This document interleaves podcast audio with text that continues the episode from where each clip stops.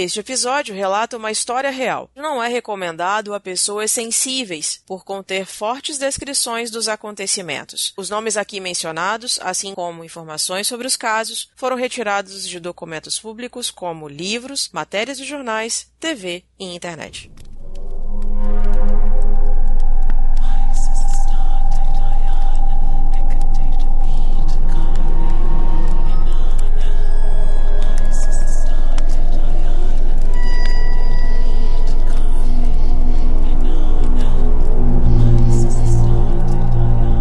Durante muito tempo, há centenas de anos atrás, mais precisamente entre os séculos XV e XVIII, a Igreja Católica instaurou os Tribunais da Inquisição, passando a cometer uma série de punições contra pessoas que eram suspeitas de praticar rituais esotéricos, dando assim início a uma prática que ficou conhecida como caça às bruxas.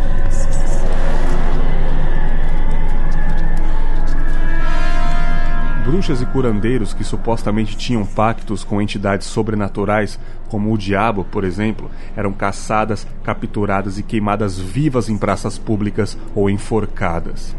Segundo a igreja, as consideradas bruxas faziam frequentemente reuniões onde festejavam e adoravam o diabo. Porém, muitos acreditam que muitos casos considerados bruxaria era, na verdade, além de razões fúteis onde ficavam evidentes as reais intenções dos acusadores, como as que falaremos hoje, mas também muitos casos de histeria coletiva, um evento sociopsicológico que está diretamente relacionado aos níveis de estresse emocional e mental dos indivíduos, fazendo com que um povoado viesse realmente acreditar na existência das bruxas crimes contra a cidade e por se associar à corja de Satã, eu, portanto, acuso essa mulher de cometer bruxaria.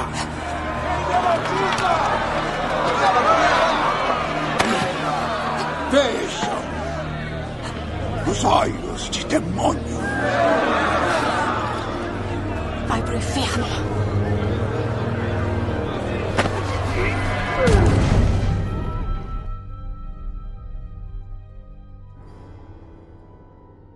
O que pouca gente sabe é que queimar pessoas na fogueira sobre acusação de bruxaria também foi uma prática que ocorreu aqui no Brasil. Os casos não são numerosos, porém a igreja também fez as suas vítimas em terras tupiniquins entre os séculos XVI e XVIII. Hoje vamos falar sobre estas mulheres que fizeram parte de um capítulo tão horrendo da história da humanidade em solo brasileiro. Eu sou o Bergs e seja bem-vindo ao Mistérios de Horrolândia.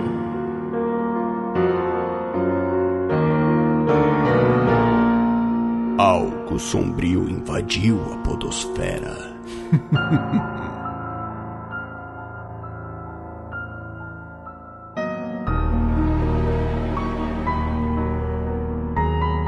Para a Igreja, qualquer crença ou prática de rituais realizados por influência de culturas locais ou outros deuses que não seguisse seus dogmas era considerada bruxaria.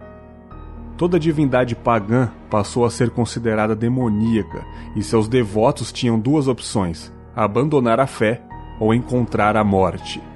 No Brasil não foi muito diferente. Por aqui, as acusações se sustentaram em práticas que se baseavam em um misto de sabedoria popular, utilização de recursos naturais para o tratamento e cura de doenças, adoração de entidades estranhas à igreja ou o simples fato de discordar dela. Não muito diferente dos dias atuais, naquela época, ao se deparar com o termo bruxaria, o povo logo imaginava pessoas que manipulavam energias malignas e mantinham algum tipo de contato com demônios. Por isso, algumas mulheres acusadas de bruxaria conheceram a morte na fogueira da Inquisição paulistana.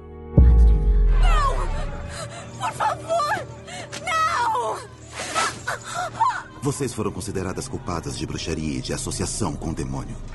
Se querem salvar suas almas da perdição, arrependam-se agora e confessem seus pecados.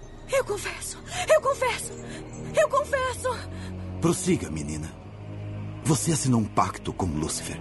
Sim, eu assinei um pacto, eu confesso. Por favor, eu imploro, tenha piedade de mim. Eu fiz ungüentos por dinheiro, mas era só banha de porco, eu juro, não bruxaria. Jogue. Joga a bruxa! Não, esperem, esperem, o senhor disse que me pouparia. Sua alma, filha. Sua alma será poupada. Mas o corpo deve ser entregue a Deus para absolvição. Não, não, por favor, eu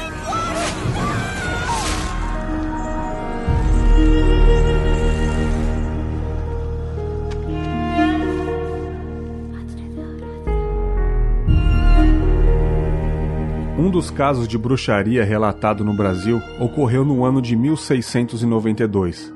Mima Renard, uma francesa que chegou a São Paulo acompanhada de seu marido, René Renard, era uma mulher linda que despertava a cobiça dos homens e, consequentemente, a inveja das mulheres da vila.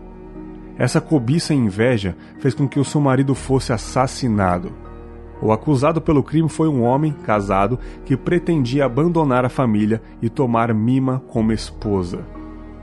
Desamparada sem ter como se manter, Mima perdeu toda a sua estrutura de vida e foi viver em um prostíbulo, sendo essa a única forma que conseguiu para se sustentar. Essa medida agradou aos homens da época, mas passou a incomodar as esposas dos frequentadores do local. A presença de Mima Renard não foi bem aceita por várias mulheres. Elas passaram a acusá-la de bruxaria e que estaria enfeitiçando os homens do local. Diziam que ela tinha o poder de deixar os maridos fascinados por sua beleza. Naquele tempo, a igreja exercia importante poder na população e o Brasil seguia a lei portuguesa. Diante das acusações de bruxaria, Mima Renard foi julgada, condenada e executada diante da população. Ela foi queimada em uma fogueira na cidade de São Paulo.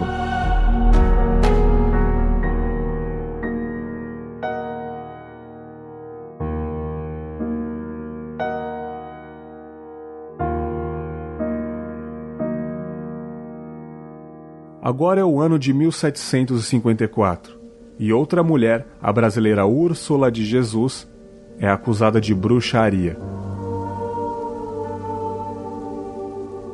Ela residia na cidade de São Paulo. Casada com Sebastião, figura bastante importante na religião, foi acusada pelo próprio marido de praticar bruxaria. Segundo ele, a esposa fazia feitiços para retirar-lhe a virilidade e assim evitar que tivessem filhos. Ainda sob a lei de Portugal, ela foi a julgamento. Por incrível que pareça, a amante de seu esposo testemunhou contra ela situação que complicou a vida e acabou condenando Úrsula à morte. Ela foi queimada em praça pública. Dois anos após a morte de Úrsula, Sebastião e a amante se casaram e nunca tiveram filhos. Outro caso aconteceu em 1798 e a acusada da vez foi Maria da Conceição. Maria era conhecida na vila de São Paulo por preparar poderosos remédios e poções para atrair o sexo oposto. O sucesso dos seus produtos era tamanho que ela passou a gozar de certa reputação. Porém, por algum motivo desconhecido, ela ganhou a antipatia de um padre chamado Luiz e logo a acusação de bruxaria caiu sobre ela. Maria foi queimada viva em uma fogueira próxima ao convento de São Bento, no centro de São Paulo.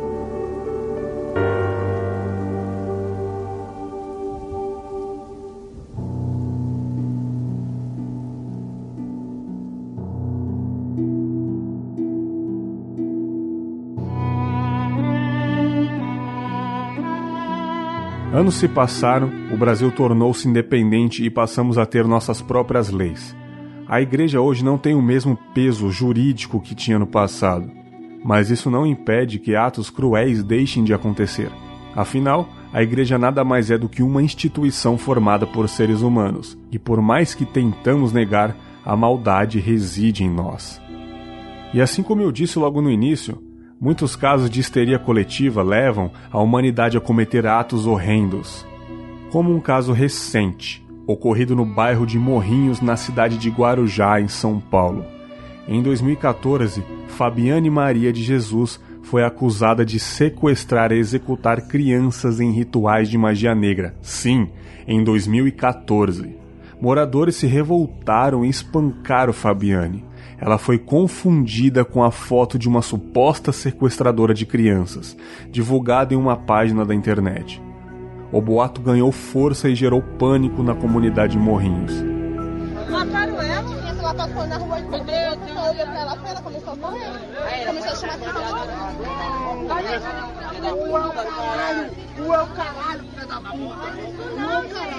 agora é um, agora é um. É um, né? Meu Deus, vocês têm certeza que a não faz isso não, gente? Não faz isso não. Ela mesmo, ela mesmo. Não faz isso não.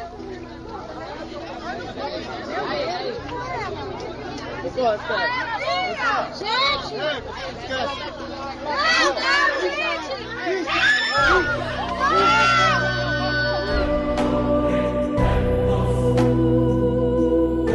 Fabiane nem sequer era parecida com a mulher da foto.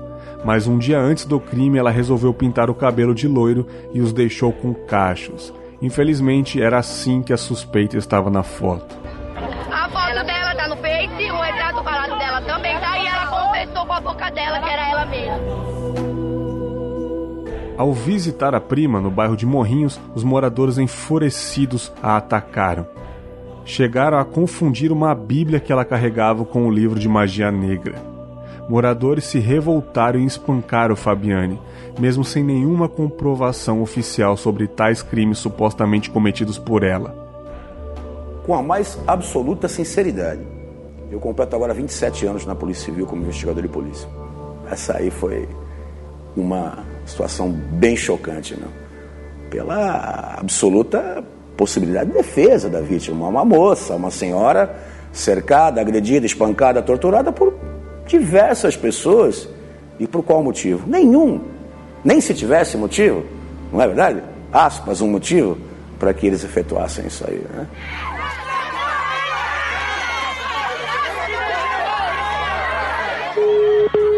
Eu não correto aqui no Morrinho 4, aqui pegando uma, uma moça aqui, eu acho que estão confundindo e a minha retalha toda quebrada já.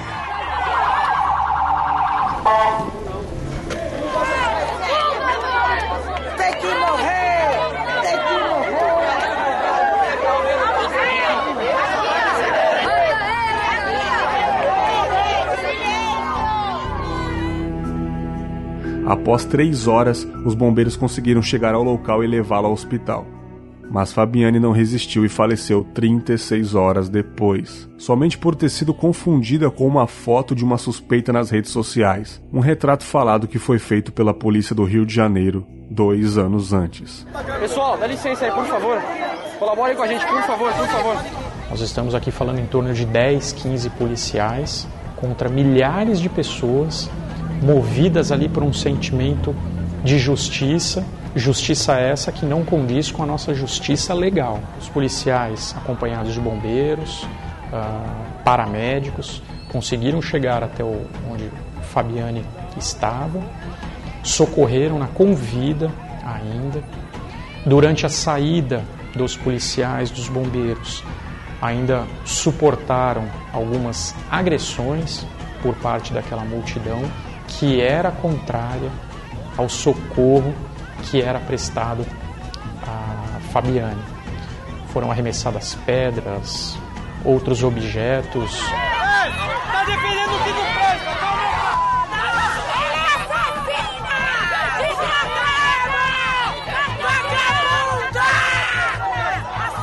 Então a postura dos policiais militares foi exemplar talvez nós tivéssemos hoje outras tantas pessoas julgadas, não só pela morte de Fabiane, mas também por eventual outra barbárie que ali ocorreria caso os policiais militares partissem para o enfrentamento daquela multidão.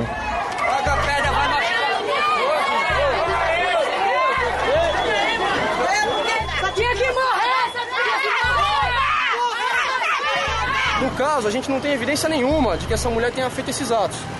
A gente não tem nenhum boletim de ocorrência realizado, a gente não tem o um sumiço de nenhuma criança. Então tudo isso foi um boato. Não sei a identidade dessa mulher ainda.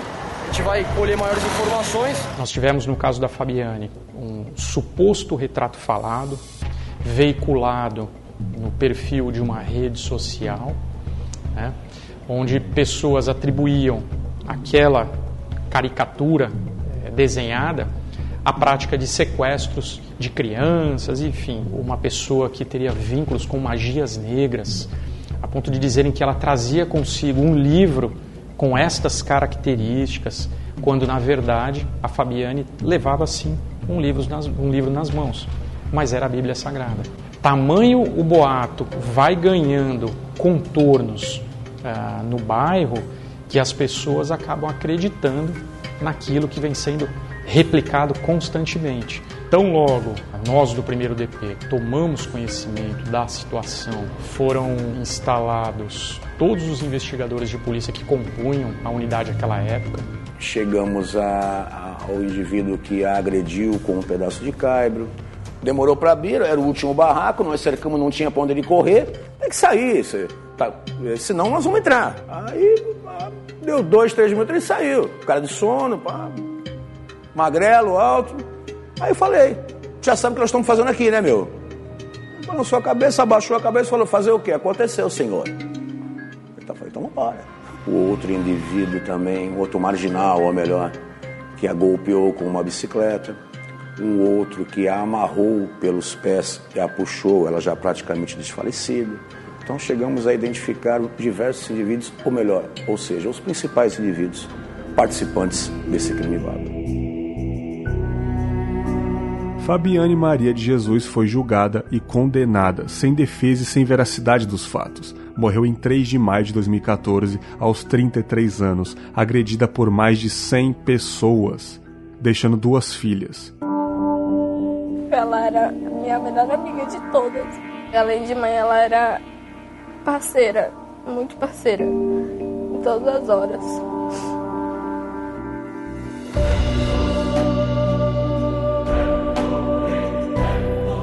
Hipocrisia, interesse, ignorância não são males dos tempos atuais. Eles existem desde o início da civilização.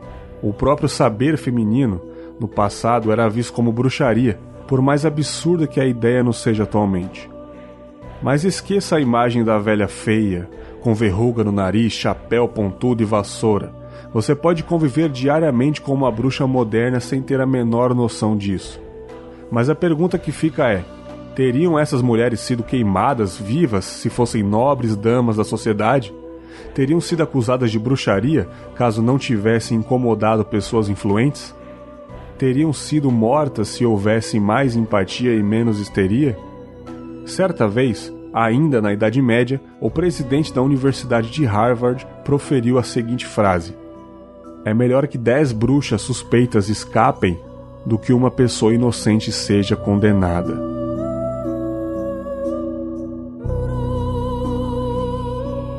Eu sou o Bergs e você acabou de ouvir Mistérios de Horrolândia.